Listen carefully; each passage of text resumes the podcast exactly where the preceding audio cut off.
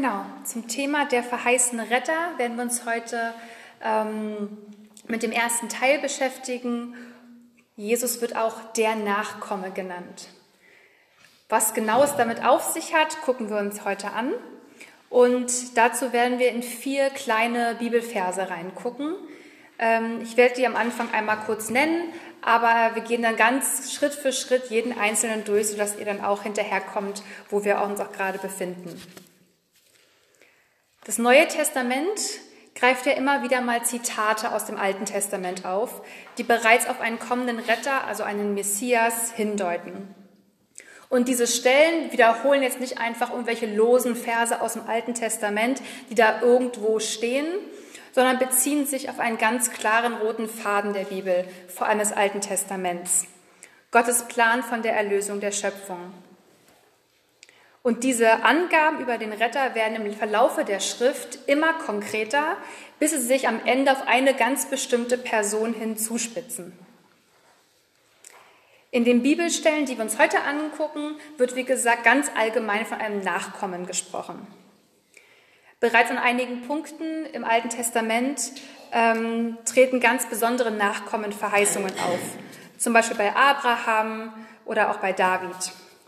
Isaak, der Sohn Abrahams zum Beispiel, wird bereits zu einem großen Volk, aber nicht jetzt gerade ein riesiger Segen für die Welt.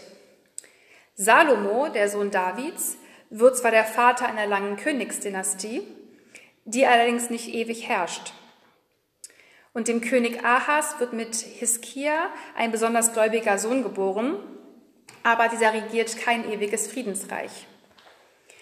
Die vollständige Erfüllung aller einzelnen Verheißungen im Alten Testament über den Messias, die steht am Ende des, äh, am Ende des Alten Testaments noch aus. Es geht also nicht um einen Nachkommen, der bereits im Alten Testament irgendwo auftaucht, sondern um jemand ganz Besonderen. Also um wen geht es? Wer ist dieser Nachkomme? Von wem ist der überhaupt der Nachkomme? Was tut er und woran erkennen wir ihn? Und da gucken uns jetzt, wie gesagt, vier kleine Bibelverse zu an und gehen die Bibelstellen ganz Schritt für Schritt durch. Und zwar beschäftigen wir uns mit 1. Mose 3, Vers 15, 12 Vers 2, 49 Vers 10, wo wir gerade auch ein Stück aus gelesen haben, und auch 2. Samuel 7, die Verse 12 bis 16. 1. Mose 3, Vers 15. Da heißt es, von nun an setze ich Feindschaft zwischen dir und der Frau und deinem Nachkommen und ihrem Nachkommen. Er wird dir den Kopf zertreten und du wirst ihn in die Ferse beißen. Mit dem Nachkommen der Frau werden erstmal alle Menschen der Welt gemeint. Die Feindschaft besteht also zwischen der Frau und der Schlange, und zwar zwischen der Frau und der Schlange und nicht dem Mann und der Schlange, weil erstens die Schlange die Frau verführt hat, von dem ähm, Baum des Lebens zu essen, von den, ja, und ähm, zweitens, weil sie die Mutter aller Lebenden ist. Das steht in 1. Mose 3, Vers 20. Da gab Adam seiner Frau den Namen Eva, denn sie sollte die Mutter aller Menschen auf der ganzen Erde werden. Also mit dieser Feindschaft zwischen dem Nachkommen der Schlange und dem Nachkommen der Frau ist einfach gemeint, dass diese Feindschaft zwischen dem Bösen, zwischen der Sünde, zwischen dem Teufel besteht und einfach allen Menschen, die auf der Erde leben. Der Teufel versucht nämlich beständig, die Menschen zum Sünden zu verleiten und sie somit von den Segnungen und der Gemeinschaft mit Gott abzubringen. Gott bestimmt aber an dieser Stelle nicht nur die Feindschaft zwischen den Menschen und der Schlange, sondern gibt auch einen Ausblick schon jetzt auf diese Erlösung davon. Und tatsächlich spricht man von dieser Bibelvers als sogenanntes Protoevangelium. Ein Fachbegriff, der eigentlich nur damit ausdrückt, dass hier der allererste Hinweis auf die gute Nachricht gegeben wird. Ein allererster Hinweis darauf, dass der Erlöser auf die Welt kommen wird. Ein erster Hinweis darauf, dass irgendwann dieses Böse, was nun in die Welt gekommen ist, auch wieder überwunden werden kann. Ein Nachkomme der Frau wird der Schlange den Kopf zertreten, also das Böse besiegen und es überwinden. Gehen wir ein bisschen weiter in Genesis 12, 2 bis 3. Da taucht die Stelle auf, wo Gott Abraham erwählt und ihm ein Versprechen gibt. Ich will dich zu einem großen Volk machen und will dich segnen und dir einen großen Namen machen und du sollst ein Segen sein.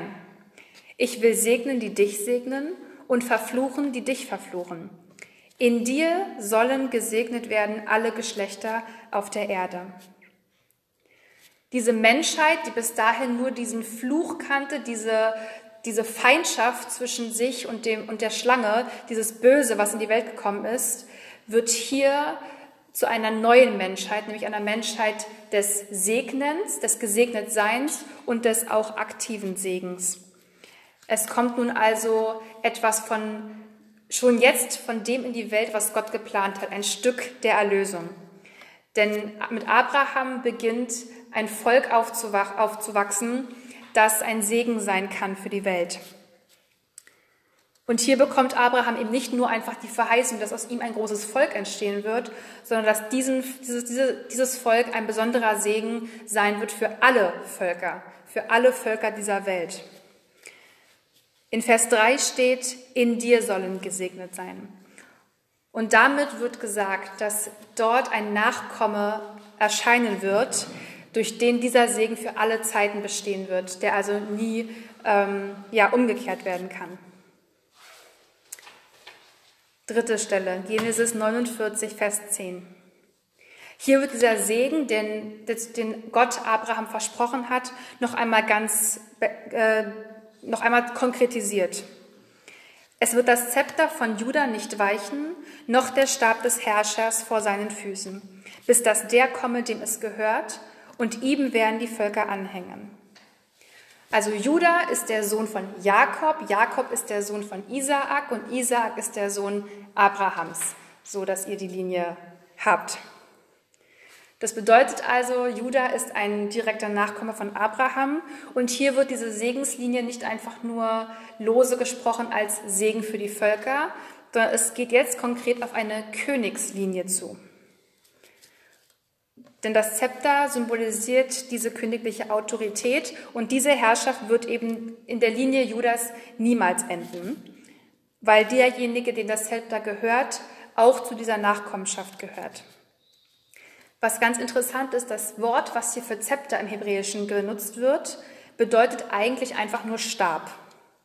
Es wird aber auch verwendet für den Hirtenstab, für den Herrscherstab, also das Zepter, aber auch den Erziehungsstab, also als Erziehungsmittel. Und hier wird also auch deutlich, dass dieser Nachkomme auch nicht nur König sein wird, sondern auch ein Lehrer und ein Hirte. Gehen wir in die letzte Stelle in 2 Samuel 7, 12 bis 16.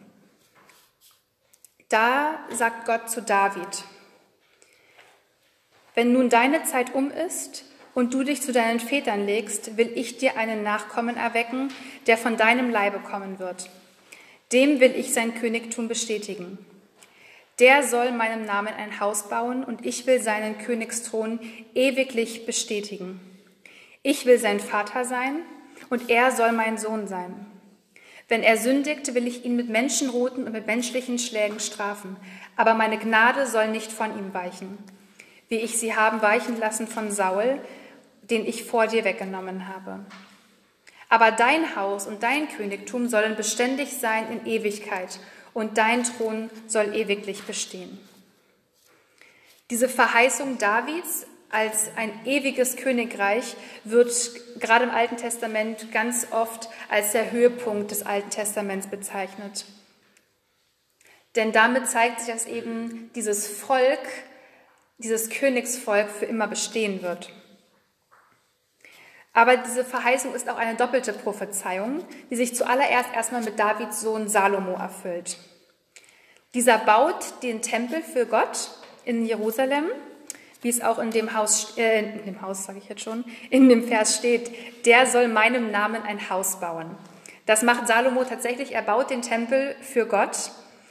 Allerdings herrscht Salomos Königslinie eben dann doch nicht ewig, denn einige Generationen später wird das Volk Israel ins Exil nach Babylonien verschleppt und der Tempel zerstört.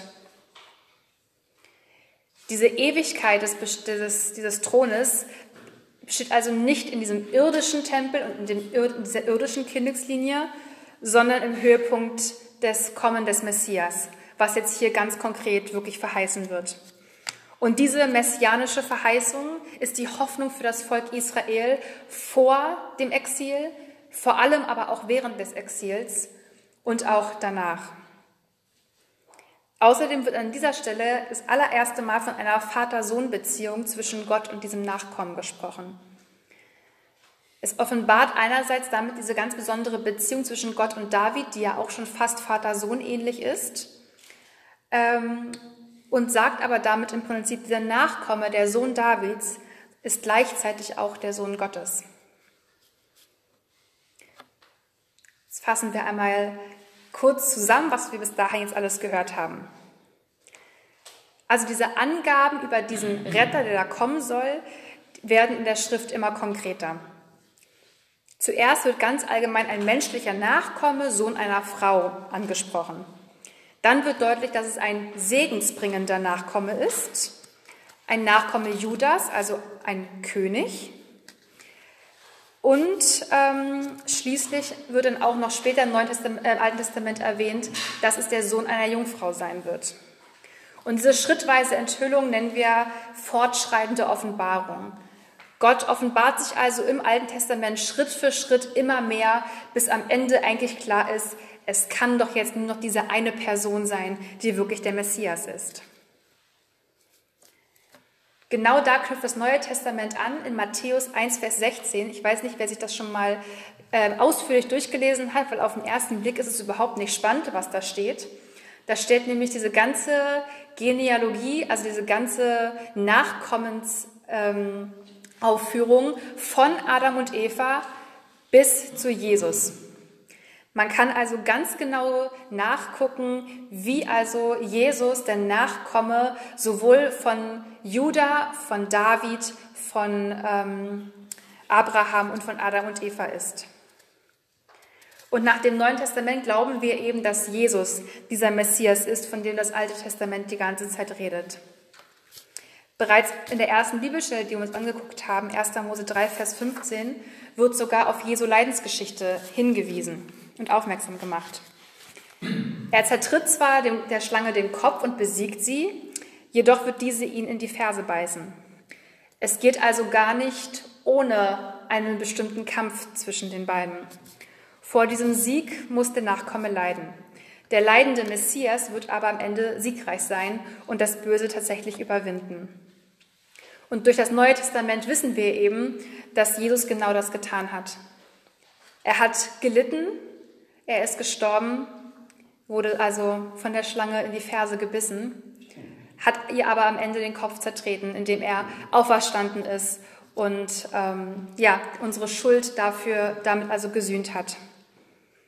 Und dieser Sieg wird am Ende, wenn er wiederkommt, am Ende dieser Welt dann vollkommen werden. Auch zum Tempel, der bei Salomo angesprochen wird, gibt es einen Bezug ins Neue Testament in Johannes 2, die Verse 19 bis 22. Da sagt Jesus, dass er, wenn der Tempel zerstört wird, ihn nach drei Tagen wieder aufrichten will. Und die Jünger fragen ihn, wie willst du denn diesen Tempel nach drei Tagen wieder aufbauen? Da haben doch die Menschen hier jahrelang dran geschuftet. Und Jesus sagt im Prinzip, dass er der wahre Tempel ist. Er ist der Tempel Gottes an dem praktisch dieser Treffpunkt nun ist, Gott zu begegnen. Wir müssen nicht mehr in den Tempel nach Jerusalem pilgern, um Gott anbeten zu dürfen. Wir müssen nicht mal in der Kirche sein, sondern es reicht, zu Jesus zu kommen, weil er die Verbindungsstelle zwischen uns und Gott ist. Diese vier Stellen im Alten Testament, die wir uns also gerade angeguckt haben, da können wir vier ganz wichtige Merkmale über diesen Erlöser, diesen Nachkommen erkennen. Der Erlöser, der das Böse überwindet, ist erstens ein Segen für alle Völker. Es ist nicht den Juden vorbehalten, sondern es gilt für jedes Volk auf der Welt. Er ist der König der Welt, er ist aber auch der Hirte und ein Lehrer. Und manchmal sind wir versucht, uns so eine, eine Lieblingsrolle herauszupicken, ähm, weil wir vielleicht mit dem König mehr anfangen können als mit jemandem, einem Hirte, der uns begleitet. Vielleicht lieben wir aber auch dieses Bild von Jesus, dem guten Hirten, zu dem wir immer kommen können und vergessen manchmal, dass er auch unser König und unser Herr eigentlich ist. Und Lehrer haben wir ja sowieso eigentlich alle nicht so gerne, uns von jemandem belehren zu lassen, dass wir vielleicht an manchen Punkten doch falsch sind. Aber Jesus ist alles drei. Unser König, unser Hirte, unser Lehrer. Er ist der Sohn einer Frau, aber gleichzeitig auch der Sohn Gottes. Und alle diese Dinge finden wir eben nur bei Jesus wieder. Und ich hoffe, ihr fandet das genauso spannend wie ich, dass allein in diesen vier kleinen Versen wir schon so viel darüber lernen können, ähm, ja, was Jesus eigentlich ist, was ihn ausmacht und ähm, wie er wirklich der von Gott verheißene Messias ist. Jetzt fragt ihr euch vielleicht, ist toll, jetzt haben wir ganz viel darüber gelernt, was, äh, gibt es irgendwas daran, was wir für uns heute noch mitnehmen können, was uns das sagen kann? Was mir sofort aufgefallen ist, was wir sehen können, ist, dass Gott von Anfang an einen Plan mit der Welt hatte. Dass er die Welt, die Schöpfung, uns als Menschen nicht vergessen hat. Und bereits in dem Moment, als die Menschen die Gemeinschaft mit Gott zerstört haben, sofort in diesem Moment hat Gott schon einen Plan, wie er das wieder hinbiegen kann, wie er diese Versöhnung wiederherstellen kann. Er sagt also auch nicht, es soll die Menschheit mal erstmal ein paar Jahrtausende schmoren, bevor hier irgendwie wieder eine Möglichkeit besteht, zu mir zurückzukommen, sondern direkt dort verheißt er, diese Feindschaft besteht jetzt und ihr werdet eine Weile damit leben müssen, aber von Anfang an ist Hoffnung da. Gott hat also von Anfang an einen Plan für die Welt, aber auch für jeden Einzelnen. Und ähm, ja, er geht nicht planlos mit uns durchs Leben und das, ist, das Gute ist für uns, dass wir auch nicht planlos durchs Leben gehen müssen.